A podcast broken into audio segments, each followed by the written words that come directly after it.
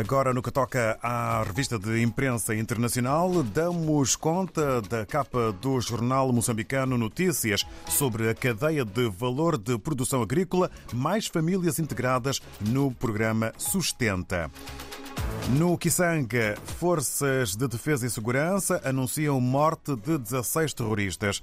Ainda o país deve estar atento a crimes cibernéticos. É mais um assunto que faz manchete na capa do jornal moçambicano Notícias. Em Angola temos o país, enquanto noutros eh, países como Portugal há eh, problemas eh, com estes profissionais. Ora, um dos assuntos que faz manchete na capa do país em Angola é este: mais de 15 mil médicos concorrem para 8 mil vagas no setor. Ainda amplo destaque para a falta de pagamento de pagamentos nas eleições de agosto passado. Resulta no título com letras garrafais: Delegados da lista invadem casa e afugentam líder da FNLA do BIE.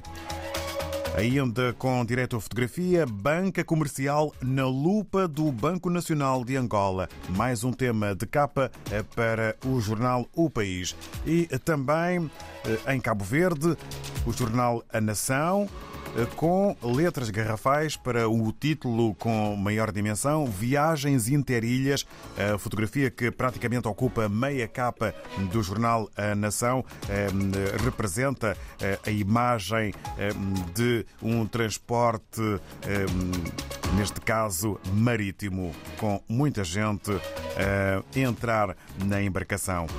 E subtítulos, destacamos este: Turista belga teve de ir da praia para Lisboa para chegar ao Sal. Ainda na capa da Nação, novo secretário-geral do MPD, Luís Carlos Silva, na corda bamba, e Ulisses em contra-ataque. E sobre o estado da justiça, aumento considerável de processos no ano judicial 2021-2022. Vamos agora até São Tomé e Príncipe. Segundo a agência STB Press, Patrício Trovoada insiste que qualquer que seja o cenário, a ADI tem maioria absoluta.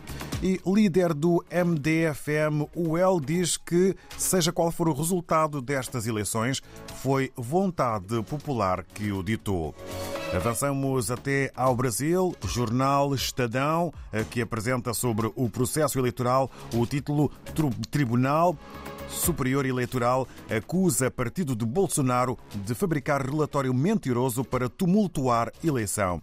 Ainda na capa do Estadão, faltam quatro dias para a eleição. Já escolheu os seus candidatos? É a pergunta que o, que o jornal faz. E ainda o convite do Estadão: veja perfis para todos os cargos. Regressamos, entretanto, à África.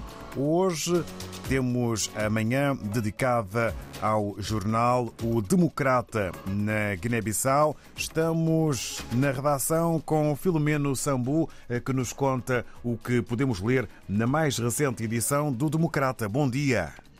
Ora, viva muito bom dia, ouvintes da RTP África. Sejam bem-vindos a mais uma edição da revista de imprensa desta semana 29 de setembro de 2022 do jornal Democrata. Nesta quinta-feira, o Democrata destaca a entrevista do Comissário para o Desenvolvimento Humano da União Econômica Monetária Oeste Africana, o o guineense Mamadou Diakité, na qual anuncia que a organização financeira subregional vai aplicar 4 bilhões de francos cefais para apoiar a formação profissional.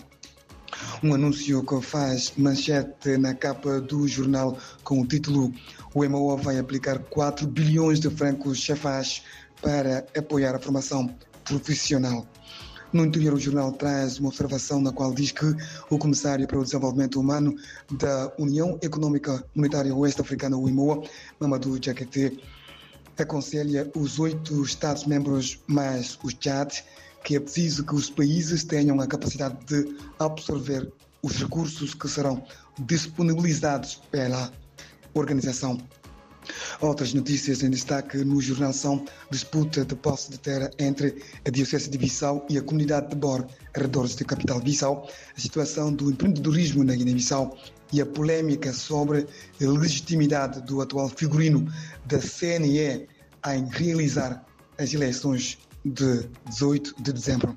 Sobre estes três destaques, o jornal escreve Disputa de terra Diocese de Bissau cede mais de 100 mil metros quadrados à comunidade de Bor.